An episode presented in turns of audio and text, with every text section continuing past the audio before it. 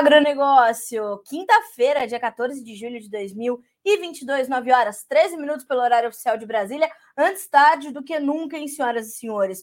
Hoje chegando um pouquinho mais tarde, mas por quê? Temos informações sendo apuradas nessa redação, por isso chegamos aqui um pouquinho mais tarde, mas já estamos aqui, já estamos aqui apostos para que vocês sejam todos os produtores mais bem informados do Brasil, para que possam to tomar boas decisões, fazer bons negócios. Lembrando que a nossa abertura de mercado está ao vivo pelas redes sociais do Notícias Agrícolas, Facebook, YouTube e também pelo Instagram. As linhas de comunicação estão abertas, então mande as suas perguntas, as suas dúvidas, as suas críticas e sugestões. Mande de onde você está falando, sua cidade, seu estado, para que junto a gente possa saber sobre o que você quer saber, tá certo? Então vamos juntos por aqui.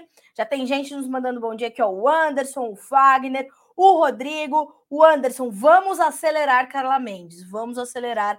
Anderson uh, Cardoso Agro. Bora. Safrinha no Triângulo Mineiro a todo vapor. Já começamos com notícia boa aqui, então, no Bom Dia Agro dessa quinta-feira, dia 14 de julho. Senhoras e senhores, lembrando, antes da gente começar aqui com as nossas informações, que Letícia Guimarães nos acompanha pela redação do Notícias Agrícolas, colhendo ali os seus comentários, tudo aquilo que você está trazendo para nós, né, ali nas, na sua interatividade, e que temos também o apoio da Cochupé, a maior cooperativa de café do mundo, aqui conosco no Bom Dia Agronegócio. Fechado? Vamos começar com a nossa rodada de preços, até porque Hoje é mais um dia sangrento, hein, para o mercado. Queria dar outra notícia? Queria. Os, os preços estão caindo agressivamente? Estão novamente. Vamos lá, Bolsa de Chicago para a gente começar. 0,8% de queda na soja, 14 dólares e 72 centos por bushel. O milho sobe um pouquinho, estava caindo, passou a subir um tiquinho de nada, 0,2% para 5 dólares e 98 centos. No trigo, 8 dólares e 12, 0,1% de baixa para os derivados de soja ainda na bolsa de Eita. Na bolsa de Chicago, temos baixas de mais de 2% para o óleo de soja, que no primeiro contrato tem 55,45 por libra-peso. É um patamar bem aquém do que se observava algum, alguns meses, algumas semanas. O farelo de soja cai quase 1% para 398 dólares e 70 centos por tonelada curta, tá? Então temos aí um dia negativo para o complexo soja, para o trigo e alguma coisa também de baixa para o milho, bem mais próximo da estabilidade, tá? Uh, Bolsa de Nova York, olha aí, segurem as suas perucas porque o café está caindo 3% de novo, hein? 2 dólares e 1 cento por libra peso a Bolsa de Nova York para o café, então perda de 2,8%, quase 3% de queda. 19 centos mais 2 por libra peso para o açúcar, que cai 0,6%. Novo dia de baixas agressivas para o algodão, 1,6% de perda para 86 dólares, ou melhor, 86 centos mais 33 por libra peso. E já adianto, 10h30, horário de Brasília, tem Peri Passote Pedro, head de algodão da Stonex, falando conosco aqui para a gente tratar desse mercado de algodão que está em queda livre. Ontem trouxemos as informações aqui. Temos, de um lado, fundamentos importantes, de outro, a pressão do financeiro, o temor com a recessão o mercado do algodão se destacando aí como um dos principais, uma das principais commodities em baixas e baixas muito agressivas, né? Diariamente esse mercado vem registrando baixas muito agressivas. Lembrando que os contratos estavam bem acima de um dólar por libra peso, agora já operando bem abaixo dos 90 cents, tá? Então, de olho. O petróleo é uma das commodities que ajuda a liderar as baixas, né? Então nós temos para o WTI 2,1% de queda para 94 dólares e 28 centos por barril, e quando a gente olha para o Brent, a baixa é de 1,9% para 97 dólares e 68 centos, tá? É um mercado preocupante e todas as commodities vão acompanhando o petróleo uh, nesta quinta-feira. A exceção ainda é o gás natural, mas que hoje sobe de forma um pouco mais tímida e contida, 2,5% de alta agora para o gás natural no mercado norte-americano, tá? Uh, o ouro subindo, ou melhor, caindo 1,4%. Veja o tamanho da aversão ao risco, o tamanho da preocupação dos mercados. 1,5% de queda no ouro, que costuma ser um porto seguro dos investidores, né? Já as commodities metálicas deixando esse posto, principalmente o ouro que cai 1,4%, também pudera a prata despenca 3,6%, nesta manhã de quinta-feira, o cobre 1,9% de baixa. Ao mesmo tempo, nós temos o dólar index com expressivos 0,8% de alta, o que vai puxar a moeda americana frente às outras moedas. Frente ao real, o salto já é expressivo na manhã dessa quinta-feira, 14 de julho, R$ 5,45, alta de 0,9%. O ganho já foi maior, tá? Nós já tivemos um ganho aí superior a 1%. O dólar abriu o dia hoje com alta de mais de 1% para superar aí uh, largamente os R$ 5,40, tá? Então, essa é a nossa primeira rodada de preços. E hoje temos também a bolsa de Dalian, alta para o farelo, alta para o óleo, alta também para o milho. Vamos para o resumo do uh, Eduardo Vanin, analista de mercado da Agri Invest Commodities. Olha só, uh, bolsas em queda, ouro em queda, petróleo em queda, já abaixo dos 95 dólares para o WTI. Investidores estão precificando 85% de chance e alta de alta de um ponto percentual na reunião do Fed desse mês. O que quer dizer o Eduardo Vanin? Que os juros norte-americanos podem ser revisados para cima mais uma vez, a taxa básica de juros dos Estados Unidos, pelo Banco Central norte-americano, que é o Federal Reserve, estão todos os olhos voltados para o senhor Jeremy Powell, chairman do Fed, né? Porque ontem os dados da inflação norte-americana vieram muito alarmantes, vieram em 9,1% no acumulado de 12 meses, superou as expectativas do mercado, que esperava uma correção de maio para junho de 8,6% para 8,8%. Nesse acumulado tivemos 9,1%, superando mais uma vez as expectativas do mercado e trazendo mais preocupações aos investidores. Isso traz mais é, próximo e mais latente os temores de uma recessão, isso vai pesar diretamente nas commodities. Não só nas commodities enquanto produto, a gente vai ter um consumo mais contido, dada a, a, o poder de corrosão na, na, na, no poder de compra das populações que o processo inflacionário tem, mas também na commodity enquanto ativo, porque com juros mais altos nos Estados Unidos, os recursos migram, né? O fluxo de dinheiro migra e a gente vai ver ainda os fundos se desfazendo das suas posições compradas em algumas commodities, como é o, é o caso do, dessa quinta-feira, com praticamente todas elas em baixas fortes, tá? Então, todas as atenções voltadas também para a reunião do Federal Reserve do final de julho, quando vai voltar a mexer nas taxas de juros. E esse índice da inflação deixou a porta aberta para que essa, esse aumento na taxa de juros seja ainda mais forte, tá? Seja mais expressivo do que já vimos acontecer nos últimos meses. Então, atenção total, ok? Ótimo, vamos nessa.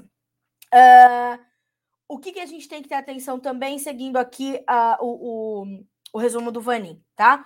A ONU volta a falar que o corredor de grãos pode sair do papel. Calor extremo nos Estados Unidos, leste europeu, parte da Europa Ocidental e na China, tudo com calorão, tá?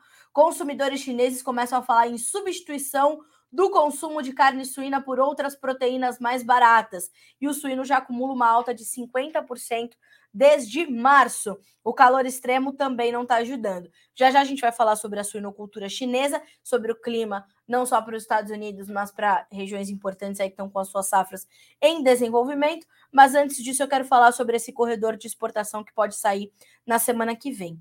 Ontem nós tivemos ali algumas, né? É, algumas condições de, é, é, de reunião melhorando ali para a criação desse corredor para escoar os grãos ucranianos, né? Então, há muito já se fala sobre isso. Esse é um, um ponto bastante polêmico do mercado. A Turquia está completamente envolvida para fazer a mediação ali entre Rússia e Ucrânia. E também nós temos essa condição da ONU, a Organização das Nações Unidas, envolvida neste processo. O objetivo é criar esse corredor, mas é sabido que isso vai dar muito trabalho, porque as regiões ali do, do Mar Negro elas estão completamente mi, uh, cheias de minas, né? Então teria que fazer a desminalização. Acho que é isso, né? Ah, o termo que a gente está tá vendo aí pipocar na mídia internacional. Por quê? Não dá para passar navios gigantescos por corredores de minas ali nos, na região dos portos do Mar Negro. Então teria que haver esse processo para, na sequência, a gente começar a ver os grãos saindo dali novamente. É um processo que pode levar meses. Então a gente criaria esse corredor, faria um caminho ali só para passar esses navios para a gente agilizar o processo. Ontem teve uma nova reunião entre os representantes da Turquia, da Rússia, das, das organizações das Nações Unidas, para tentar efetivar. E as notícias começam a vir de que semana que vem esse corredor poderia ter um acordo assinado, selado e vamos começar a criar o corredor. Claro que isso ainda é muito especulativo, o acordo não foi firmado, mas está na pauta. Estando no radar, a gente pode entender que mais oferta chega e a gente vai ter essa pressão. Tanto que ontem o mercado de trigo estava completamente volátil, testou os dois lados da tabela e foi ali buscando apoio ou é, é, perdendo força diante das notícias que apareciam. Então você tem que ter no teu radar essa questão do corredor de grãos para exportar e escoar ali a, os grãos norte-americanos, tá bem? Então temos que ter atenção a isso também. Esse é um dos pontos de, de atenção ali para esses próximos dias, tá bem? Então estamos acompanhando. Bom, Uh, aí a gente pode continuar a tratar dos, dos, demais mercados, porque esse é um ponto ao lado do financeiro que vai impactar todas as commodities. Por quê?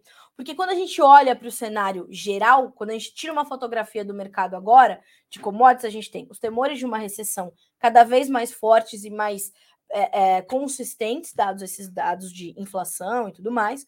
Nós temos novos lockdowns acontecendo na China, embora haja também outros dados mais positivos sobre a economia chinesa. Esses novos lockdowns, esses novos surtos de Covid-19 preocupam. O menor crescimento econômico global, a continuidade da guerra entre Rússia e Ucrânia, tudo isso se junta e deixa o mercado ainda muito a risco muito avesso ao risco, como a gente costuma dizer, né? Ele, os investidores querem ativos mais seguros, tamanha a incerteza que se instala nesse momento sobre o quadro mundial. Então a gente está de olho nisso. Por conta disso, nós temos as commodities hoje em baixa. No trigo, as perdas são bem tímidas, tá? Bolsa de Chicago tem para o setembro 8 dólares e 10, caindo meio ponto. O dezembro, 8 dólares e 26, nós temos um ponto mais 25 de perda. O março, 8 dólares e 40, com baixa de dois pontos mais 75, tá? Então, esse é, esse é o quadro para o trigo, para a gente concluir e amarrar com essa notícia do corredor. Para a soja, nós temos baixas mais agressivas e quem lidera entre os grãos hoje as perdas é de fato a soja. Eu vou ver aqui o que está acontecendo com a minha internet, que hoje ela não está muito católica, não sei o que está acontecendo, mas enfim, vamos juntos. Bom, para soja, agosto, 14 dólares e 73 centos por bushel, setembro, 13 dólares e 55, novembro, 13 dólares e 33, janeiro, 13 dólares e 38. Nós temos perdas na soja que variam de 11,5 a 16 pontos mais 75. As baixas mais fortes são registradas nos contratos mais alongados. Então, a gente está falando do novembro, do janeiro, né? Todos eles já abaixo dos 14 dólares, pensando já na chegada da nova safra norte-americana, no novo, é, no novo ciclo dos Estados Unidos já chegando como uma nova oferta ao mercado. Se a gente pensar no janeiro, já tem até a nova safra brasileira começando a pintar no radar aí diante desses plantios mais adiantados que a gente tem feito por aqui. Então, é natural que esses contratos mais alongados caiam um pouco mais, porque estão aí já precificando uma oferta maior. O que está no radar da soja nesse momento? A questão demanda, ela está muito forte, muito latente, muito presente, mas ela carrega muita incerteza, né? Porque de um lado a gente tem toda essa questão do financeiro, de outro a gente sabe que a China precisa Uh, ainda fazer algumas compras de soja para estar adequadamente abastecida nos próximos meses. A gente sabe que a nossa demanda interna pode ser um pouco melhor. A Biov essa semana revisou para cima o nosso esmagamento de soja aqui no Brasil. Então a gente sabe que a questão demanda, ela está muito presente ali nas análises, mas ela carrega um peso muito forte também porque na quarta-feira, na terça-feira, o USDA, o Departamento de Agricultura dos Estados Unidos, trouxe uma correção ali nas importações chinesas da safra velha e da safra nova, reduziu esses números. Da safra velha trouxe de 92 para 90 milhões de toneladas o número e da safra nova 99 para 98 milhões né? Reduziu as exportações norte-americanas da safra uh, 22-23, o USDA também no seu boletim do dia 12. Então, toda essa questão da demanda ela está carregando um peso bastante forte e ela chega com menos potência para dar suporte às cotações neste momento. De outro lado, ainda no quadro fundamental, a gente tem a nova safra dos Estados Unidos se desenvolvendo, pleno desenvolvimento, pleno weather market ou o mercado climático. Os mapas climáticos nesse momento mostram que há aí para os próximos dias mais tempo quente, mais tempo seco, chuvas bem escassas, mal distribuídas e de baixo volume. Para o milho, isso é bastante sério agora, tanto que ontem, uh, mesmo depois de ter ali uma, uma reação mais negativa e bem agressiva na sequência da divulgação dos dados da inflação norte-americana, o mercado voltou a subir fechou em alta diante de notícias dessa preocupação com o clima nos Estados Unidos. E subiu mais do que a soja, até porque para julho o mês é mais importante e ajuda a definir a produtividade do milho. Agosto é mais decisivo para a soja uh, lá dos americanos. Então a gente tem tudo isso, né? Uh, nessa, nessa manifestação uh, dos preços, certo? Então, temos clima nos Estados Unidos, demanda financeira. E, claro, aqui para o Brasil, vamos olhar a formação do dólar e vamos olhar para os nossos prêmios. Ontem, o Vladimir Brandalize, durante o programa Tempo e Dinheiro, do João Batista, trouxe alguns destaques importantes. O mercado, claro, diante de tamanha volatilidade que se registrou em Chicago, e também para o dólar, que assim como os futuros dos grãos negociados lá nos Estados Unidos, aqui o dólar foi testando o lado positivo e o lado negativo da tabela durante todo o dia, isso naturalmente trouxe ali uma, uma contenção dos negócios, né? Uh, os vendedores ficaram muito contidos, os compradores também, todo mundo mão na parede, vamos esperar entender o que vai acontecer. E aí, uh, o que a gente pôde observar, preços cedendo, tanto nos portos quanto no mercado de balcão. O Vlamir ontem trouxe um recurso expressivo para os preços nos mercados de balcão do sul e sudeste do, do Brasil, na casa de R$ reais por saco tá? A gente está falando de 175 a 180 reais por saca, uma soja no sul, sudeste do Brasil, tá? Mercado de balcão. Já para os portos, a gente ainda tem preços que variam ali na casa de 194 a 195, 197, até 200 reais por saca. Uh, mas para posições mais alongadas.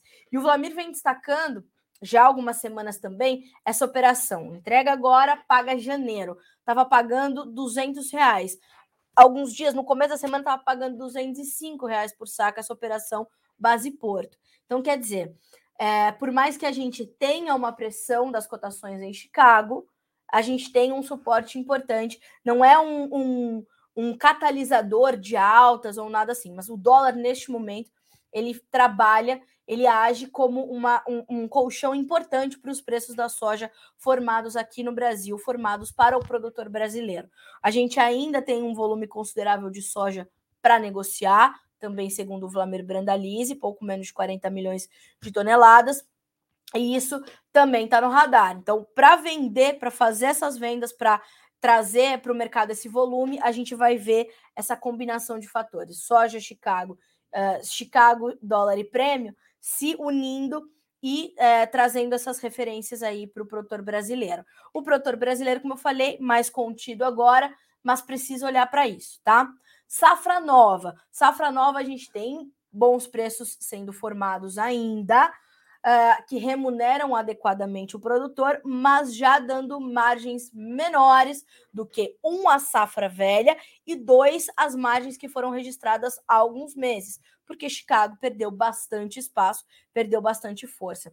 Inclusive, vou puxar aqui uma informação uh, sobre as relações de troca para a soja 22-23 com os fertilizantes, para vocês entenderem essa, essas janelas de oportunidade que eu estou falando a gente vai ver é, essas janelas serem cada vez menores, né? Cada vez mais apertadas e cada vez menos frequentes, tá? Então precisa ter total atenção. Hoje, essa, pensa numa internet que tá me deixando na mão.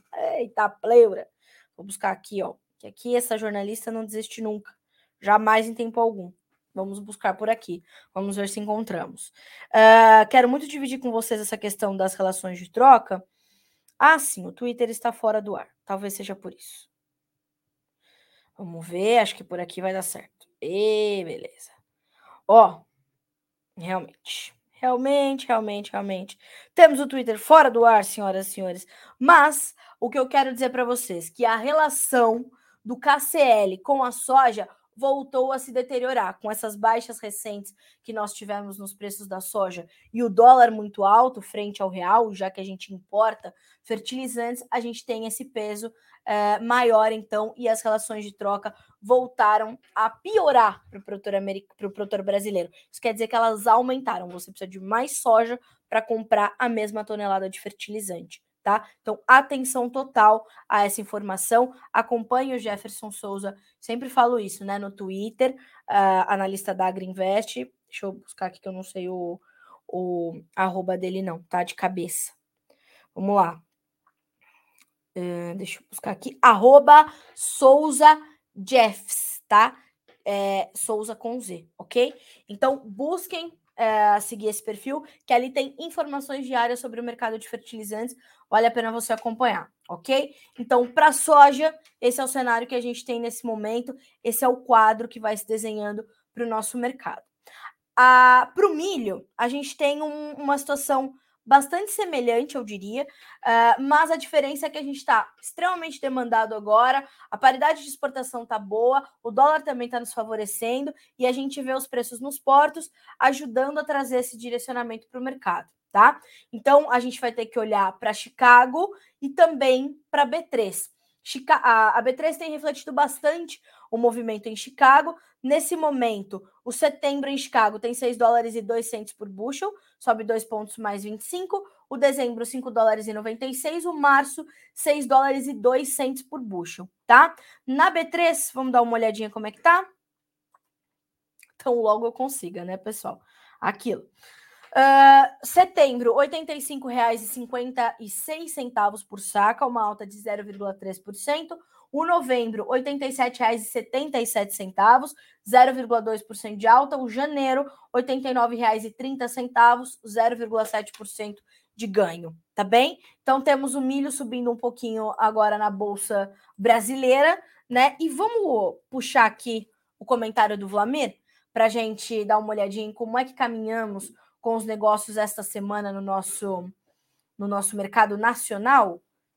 Só só uma tristeza, né, que dá na gente pela internet que às vezes foge do nosso controle. Então, realmente acho que ah, aí, ó, quem manda aqui somos nós ou é a internet, né? É a internet, mas a gente finge, finge que é a gente, né? Pelo amor de Deus. Vamos ver se a gente consegue agora. Conseguimos alcançar. Vamos ver até onde a gente vai. Vamos ver, vamos ver. É uma tristeza, né? A internet é uma coisa louca. A tecnologia é uma coisa louca, né? Você não depende, você depende dela, mas né? Enfim. É isso, senhoras e senhores. Bom, não consigo abrir o, o, o, o, muitas coisas hoje, né? Eu não consigo abrir. Mas enfim, o milho tem esse cenário que eu acabei de descrever para vocês. Então, logo essa condição se normalize aqui, eu trago as informações do Flamengo para vocês, tá bem? Fechado? Bom, vamos seguir aqui com os nossos mercados, porque tem café também chamando atenção na manhã dessa quinta-feira. Agora as cotações perdem mais de 2, 3% nos contratos mais negociados, e a gente está falando aqui de um setembro com 2 dólares e 1 mais 20 por libra peso, uma perda de 3%.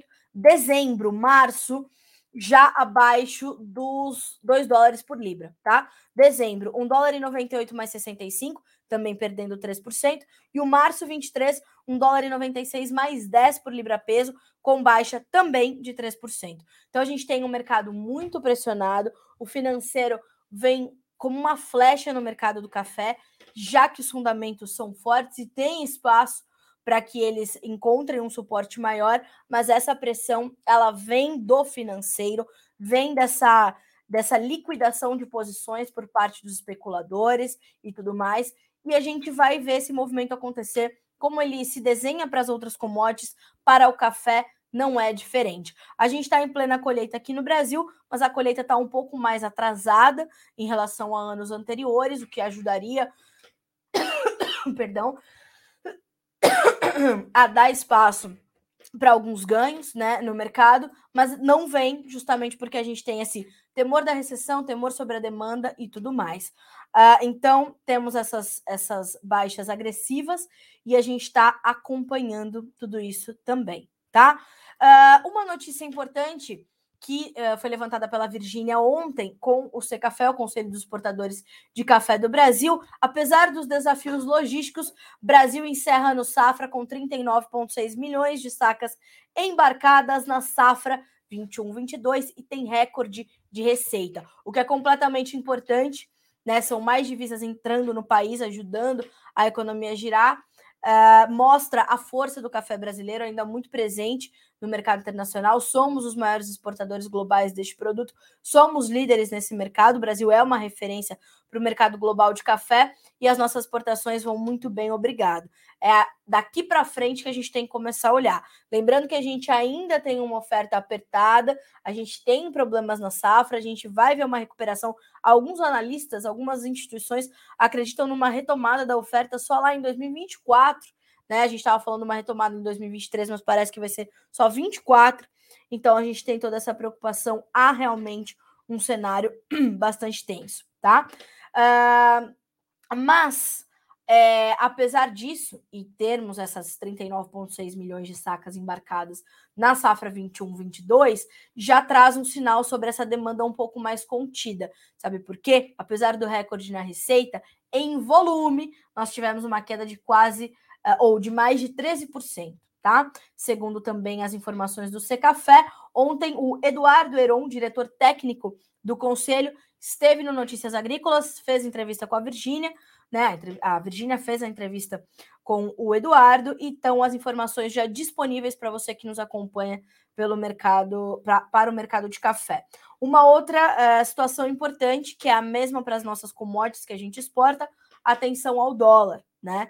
A, a, formação dos preços aqui no Brasil parece um disco arranhado falando sobre isso, né? Mas é um fato. A gente tem essa, essa condição ainda de monitorar o dólar para formar preços um pouco melhores aqui para o Brasil. Agora, a missão da Virgínia vai ser entender se esses preços abaixo de 2 dólares por libra-peso vieram para ficar ou se eles têm espaço para se recuperar, tá bem? Estamos de olho, estamos monitorando. Uh, bom, Falamos do café, vamos dar uma olhadinha nos preços do açúcar, que hoje também cai um pouquinho mais agressivamente. Vão acompanhando as perdas do petróleo, né, que são de mais de uh, ah, 1% agora, já passaram de 3%, agora já um pouco mais a menos. O outubro, 19 centos mais 3 por libra peso. O março, 19 centos mais 16. O maio, 1800 mais 38. O julho, 1700 mais 86. As perdas aqui variam de 0,5 a 0,8% entre as posições mais negociadas do açúcar na Bolsa de Nova York. A abertura do mercado do açúcar já está disponível para você aqui no Notícias Agrícolas e segundo Jonathan Simeão e a sua apuração já feita para abertura do mercado, açúcar bruto recua na Bolsa de uh, Nova York nesta manhã de quinta-feira, mas em Londres os preços estão subindo. Perdas do petróleo, mais origens produtoras seguem no radar. Uh, a gente sabe que é a mesma coisa. Nas origens, a gente tem também um pouquinho de atraso, nada muito agressivo. De outro lado, as perdas do petróleo pesam. Então, assim como as outras commodities, os mercados completamente voláteis e divididos entre fundamentos e mercado financeiro, tá? Parece até a mesma análise, parece que todos os dias eu falo a mesma coisa. Pode até ser que, né, eu esteja falando realmente todos os dias a mesma coisa, faz bastante sentido. E eu vou pedir para o nosso time ver se a nossa transmissão continua no Instagram. Continua? Continua. Só para mim aqui que não, porque, como vocês viram, né, hoje não manda aqui, né? Não, quem manda aqui é realmente a internet. Bom, então, senhoras e senhores, acho que passando pelas, por estas commodities, a gente consegue entender o quadro que a gente tem nessa manhã de quinta-feira, certo? Então, essas são as informações sobre os principais mercados negociados aqui no Brasil. Já já a gente vai falar sobre o mercado do boi gordo também. Antes disso, quero só passar aqui pelos nossos comentários, uh, responder aqui algumas perguntas que já foram feitas, para a gente trazer as demais informações, tá bem? Bom, vamos lá. Uh, já dei aqui os bons dias do Anderson. do Fagner e do Rodrigo. O pessoal da Safra Cor conosco. Bom dia, Carla. Bom dia.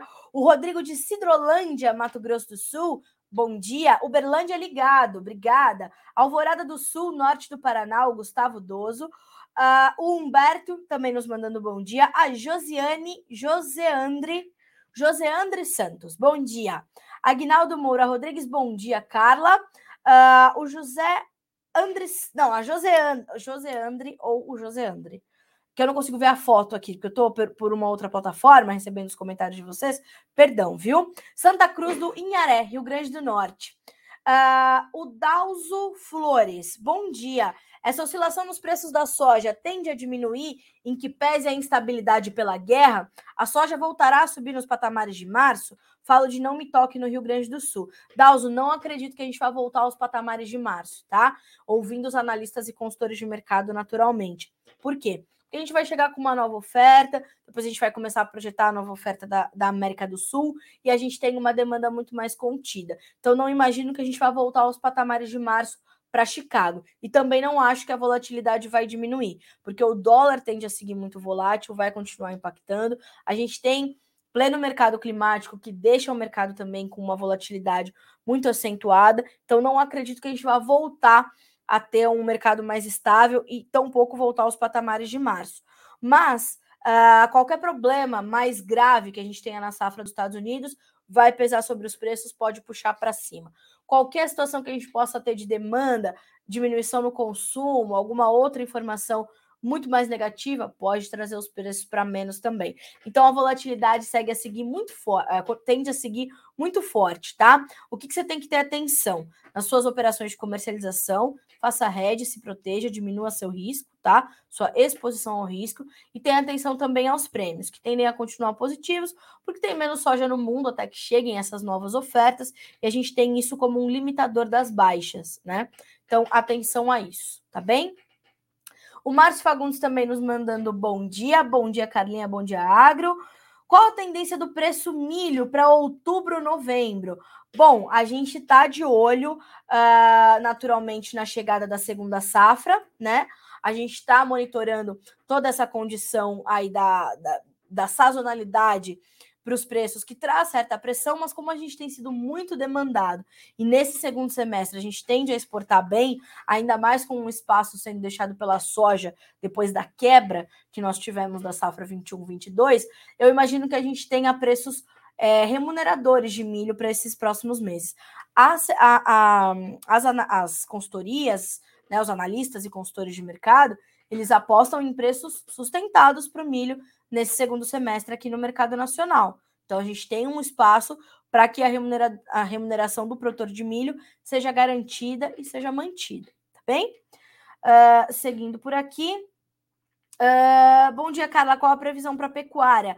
Abdias Dantas. Abdias, a gente tem ali para o mercado pecuário um segundo semestre uh, que vai depender do volume ofertado de animais, que vai depender da nossa demanda interna, Uh, e tudo isso vai se alinhando para trazer um quadro mais claro para a formação dos preços da arroba, né?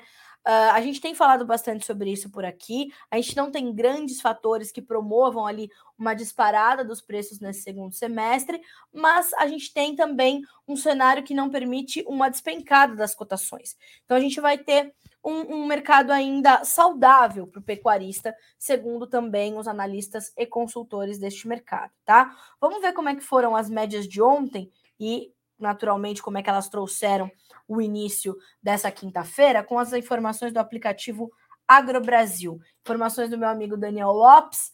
Uh, olha só, o aplicativo AgroBrasil ontem continuou captando negócios com escalas mais longas e preços inferiores para os estados de São Paulo e Mato Grosso. Mas veja que, mesmo com preços inferiores, a gente ainda está falando de preços interessantes, tá? São Paulo, preços entre 305 e 325 reais por arroba, uma média de 311 reais e 7 centavos, e as escalas foram alongadas ainda mais para 13,4 dias. São Paulo tá? Mato Grosso do Sul, escalas de 12,4 dias, média de preços R$ 290,05 por arroba, tá? Já para Mato Grosso, escalas mais curtas, 6,9 dias, 310 a 313 reais os, os negócios registrados pelo aplicativo Agro Brasil. Goiás, R$ 298 por arroba, escalas de, de 9,8 dias, perdão.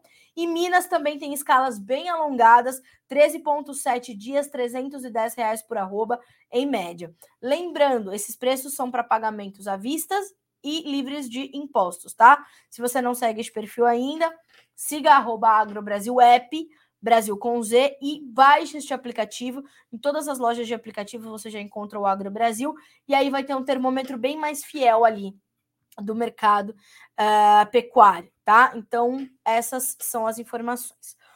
Uh, bom dia, Carla. Ivan, de Bagé, no Rio Grande do Sul. Bom dia, Ivan. Bom dia também para Tayama e para Fabiola, que me perguntou se eu já comentei sobre o mercado do milho. Uh, sim, trouxemos já informações do mercado do milho e vou ver se eu consigo abrir aqui para ti o mercado de cacau, tá? Tem uma informação importante dessa semana. Deixa eu, porque, como eu te falei, hoje aqui tá meio. Uh, a internet estava me deixando um pouco nervosa, viu, Fabiola? Mas acho que as coisas estão é, se normalizando. Cadê? Vamos ver aqui. Vamos ver que eu quero agora achar a notícia de cacau para a Fabiola, falando do nosso recebimento e tudo mais. Ó, Achei. Recebimento nacional de cacau cresce 30% no primeiro semestre, segundo a AIPC, que é a Associação Nacional das Indústrias Processadoras de Cacau. Olha só, Fabiola, o recebimento de amêndoas nacionais no acumulado dos seis primeiros meses deste ano cresceu 30% de acordo com dados compilados pelo Sim de Dados da AIPC. No período foram recebidas 107.178 toneladas de amêndoas, contra pouco mais de 82 mil no mesmo período de 2021. Na comparação do volume recebido em junho versus o total de maio, houve um aumento de 40%. Na comparação de junho desse ano com o mesmo mês do ano passado, o aumento foi de 13,9%, tá? Então a gente tem um momento importante aí para o mercado do, do cacau. Olha só, abre aspas para a diretora executiva da IPC, a Ana Paula Lozzi, que diz o seguinte: a safra temporã, que iniciou em maio, tem demonstrado resultados muito positivos e é reflexo de todos os esforços que a cadeia tem feito nos últimos anos. Inclusive, nossa equipe esteve lá no Pará, no coração da Amazônia, lá no Xingu, para trazer essas informações sobre o mercado de cacau, mercado de chocolates é, especiais e tudo mais. E a gente vê uma crescente muito forte nesse mercado, a gente vê uma, uma condição completamente diferenciada para esses produtores que estão ali nessa nesse, nesse ambiente, né? Refazendo a cacauicultura no Brasil, refazendo o mercado de chocolates, levando esses chocolates para o mercado internacional que tem tido uma aceitação incrível, o, o, a chamada chocolataria funcional, né? Uh, então a gente tem essa todo esse, esse nicho de mercado para alcançar e a gente está num momento muito positivo da produção de cacau e derivados aqui no Brasil. Vale a pena conhecer um pouco mais. Vou sugerir que você, Fabiola, clique ali no nosso menu podcasts do Grão à Barra. É um trabalho do Erickson Cunha. Uh, para trazer essas informações todas sobre, sobre esse mercado, vale a pena acompanhar por ali, tá? Mercado, recebimento, indústria, é, a, as próprias chocolaterias que também estão ali em destaque, enfim, vale a pena você acompanhar, tá? Uh, Ana Paula me pedindo o preço do sorgo. Não vou ter aqui agora, mas vamos buscar. Deixa eu ver se a gente conseguiu abrir. Ó, pode ser que eu consiga, tá? Deixa eu ver aqui se eu, se eu consigo no, no comentário do Vlamir. O sorguinho, mas acho que não vamos ter hoje. Não tenho aqui as informações do sorgo, deixa eu ver aqui nas nossas cotações. Uh, você quer me dar uma referência, por favor? O que, que eu tenho de mercado físico, tá? Para o sorgo. Eu tenho média do Rio Grande do Sul, são R$ reais por saca. Já tá aí no Goiás, 58, Rio Verde no Goiás também, R$ reais por saca. Estáveis nesses últimos dias os preços do sorgo, tá? Para Mato Grosso do Sul, a gente tem preços variando de 53 a 56 reais por saca, saca de 60 quilos, preços do sorgo, tá? Já estão lá na nossa página de cotações, são atualizadas diariamente, Ana Paula, você pode checar por ali também, ok? Uh, vamos lá. Carlinha, a minha internet está caindo aqui, não sei se aí também. Tô quase perdendo suas informações. Pois é, menino.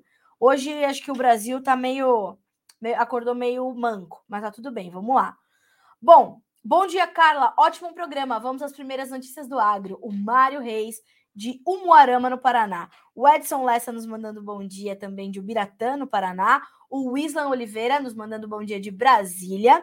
Uh, bom dia. Qual o cenário para a ureia nos próximos meses? Os preços da ureia estão elevados e tendem a acompanhar os preços do gás natural, que também estão muito altos, tá? E estão subindo e tem essa tendência de alta, dada a continuidade da questão ali Rússia e Ucrânia, da diminuição da produção nos Estados Unidos. A gente tem uma série de fatores que mantêm os preços do gás natural em alta, e esses preços vão impactar não só a ureia, mas todos os fertilizantes nitrogenados. Então, a gente tem uma uma tendência de que haja uma manutenção de patamares elevados para as cotações da ureia uh, nesses próximos meses, tá bem, Cleiton?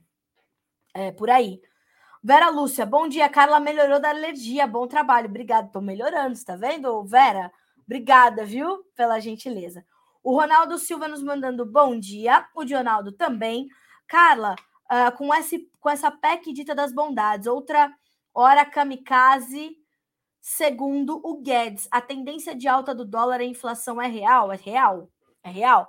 Uh, essa PEC, uh, Mário, ela vai ter naturalmente um impacto sobre o andamento da nossa do, do dólar frente ao real, principalmente do real, né, uh, frente ao dólar, mas vai impactar vai impactar no processo inflacionário, vai impactar na demanda, vai impactar no poder de consumo, tudo isso está muito alinhado nesse momento. Isso mantém uma volatilidade, uma incerteza muito grande no mercado financeiro e deixa todo mundo meio a risco. Por isso essa volatilidade tão intensa, porque hora para um lado, hora para o outro. A gente tem o que a gente chama no mercado financeiro de efeito manada, onde vai um, vai todo mundo atrás, né?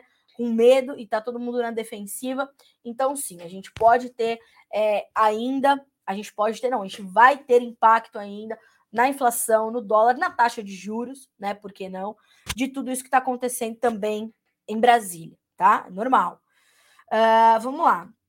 A Janaína Duarte. Carlinha, bom dia. Se a inflação segue alta e os produtos estão caros, naturalmente o consumo já foi reduzido. A inflação já não deveria ter baixado. Ela poderia ter baixado, viu, Janaína? Mas ela não vai baixar. Ela sobe de elevador e desce de escada. Né? A gente tem que ver a, o, o consumo não só o consumo, mas outros fatores também que vão impactar naturalmente a inflação, mas a gente tem um custo muito alto de produção, a gente tem custos muito altos para os alimentos, e isso tudo ajuda a retroalimentar a inflação. Então, isso também está pesando. Então, sim, teríamos que já ter tido uma, uma retraçãozinha, mas veja o que está acontecendo nos Estados Unidos, por exemplo, né? A inflação mais alta em 41 anos. Na Europa, a situação é semelhante, na Rússia, a situação é semelhante, aqui nos outros países da América do Sul, a situação é semelhante. Então, a gente tem um processo meio global de inflação que vai ser difícil de ser controlado, tá? Muito, muito difícil ser controlado. Juliana Piovesan, bom dia. Qual a tendência da soja para novembro? Bom, a gente já tem uma pressão, né, Juliana, vindo sobre aí os preços da soja e ela tende a, a seguir, porque a gente está numa, é, é, numa condição aí de chegada de nova oferta, pressão do financeiro. Então a gente já tem preços abaixo dos 14 dólares por bushel para a condição ali de novembro da soja, tá? Uh, vamos ver aqui. Uh, bom dia, Carla. Ótima quinta-feira. Bom trabalho a todos. Obrigada, Carla. Força Brasil. Obrigada, Mário. E obrigada, pessoal da LG Comércio de Cereais.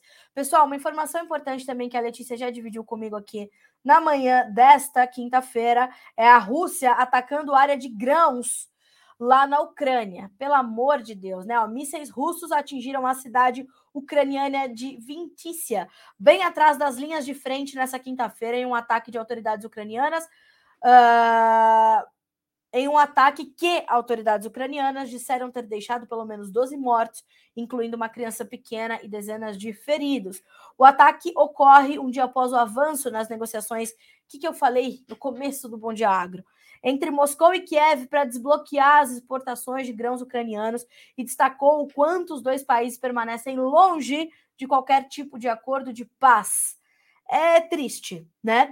Inclusive, ontem, na mídia internacional, a gente já via muitas manchetes sobre a questão Uh, dos crimes de guerra envolvendo alimento, tá?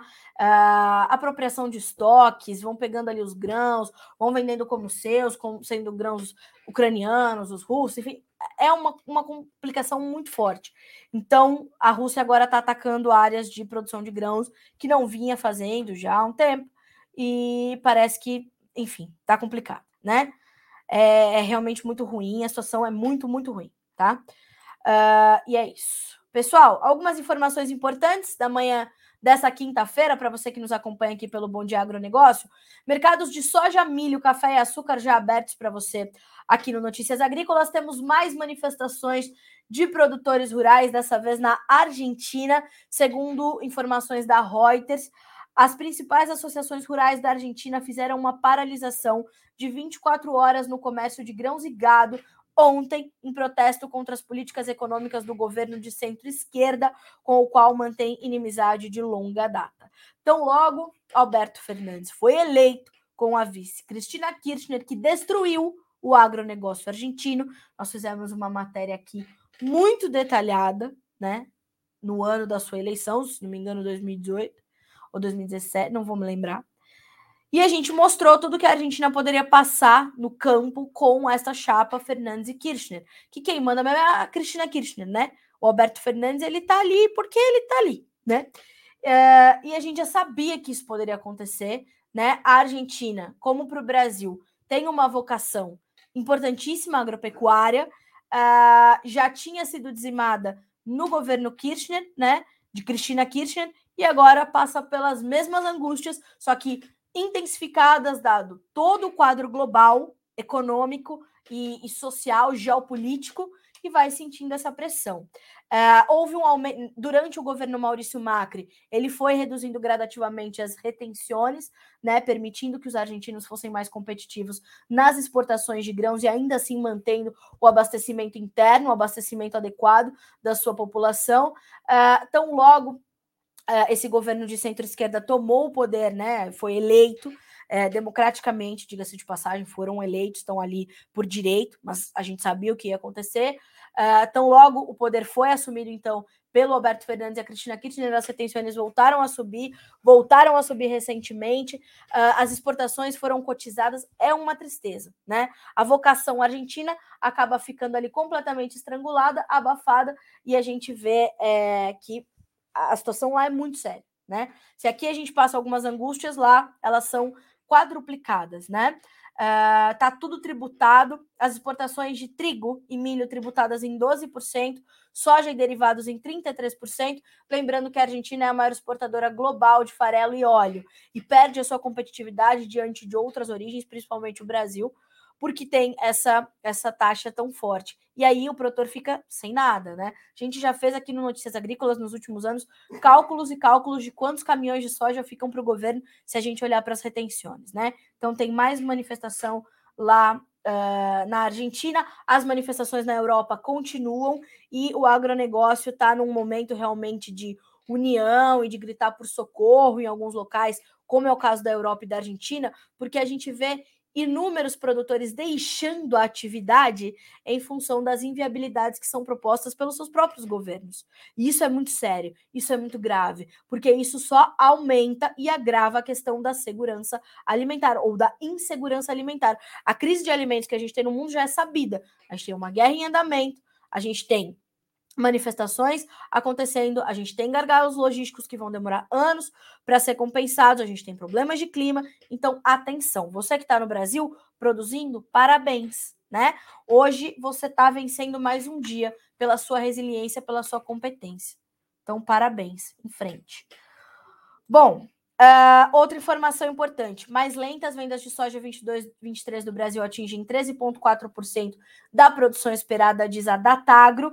E nós temos também tempo seco reduz previsão de colheita na Argentina, tá? Isso pode ajudar a, a preços terem ali uma manutenção importante, inclusive já passam para o campo positivo na Bolsa de Chicago, tá? Hoje é quinta-feira, dia de novas vendas semanais para exportação dos Estados Unidos. O relatório chega já já a gente vai traduzir todos esses números para você e trazer esses dados é, detalhados aqui no Notícias Agrícolas, ainda das notícias que temos nesta manhã de quinta-feira. Janet Yellen diz que autoridades russas não têm lugar na reunião do G20. A uh, atividade econômica do Brasil contrai em maio pelo segundo mês seguido. Strategy Grains corta todas as estimativas da safra de grãos da União Europeia. E boi gordo pela Radar Investimentos. Pandemia elevou os custos com logística para frigoríficos exportadores, tá? Então, senhoras e senhores, agora são 10 horas e 3 minutos pelo horário oficial de Brasília.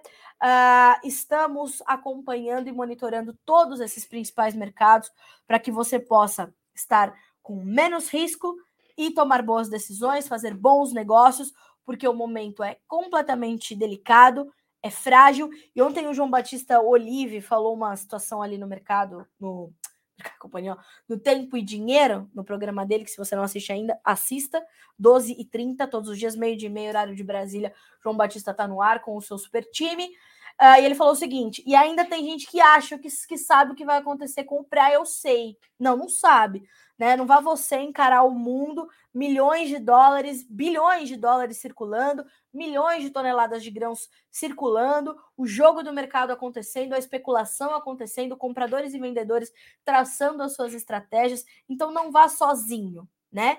Vá acompanhado, não vá exposto, vá protegido, tá? É momento de você manter a sua proteção em dia. Faça head, faça barter, entenda detalhadamente os seus custos de produção. Isso vale de alface a zebu, tá? de A a Z do agronegócio, isso é a regra básica.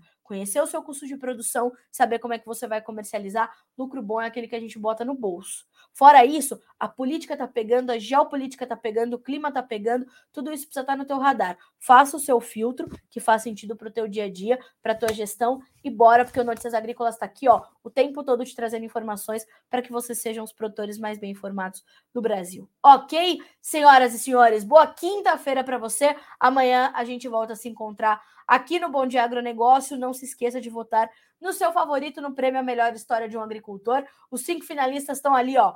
Lucas, Marcelo, Guilherme, Ariadna e seu Bronildo. Tá todo mundo ali, ó, cabeça a cabeça, competindo para saber quem é o, o, ganhador do primeiro lugar do troféu João Batista Oliveira. Esse ano tá especial, hein, senhoras e senhores? Então, vote, tá certo? Já tá ali a página da votação para você participar e a gente volta a se encontrar amanhã. Fechado? Boa quinta para você.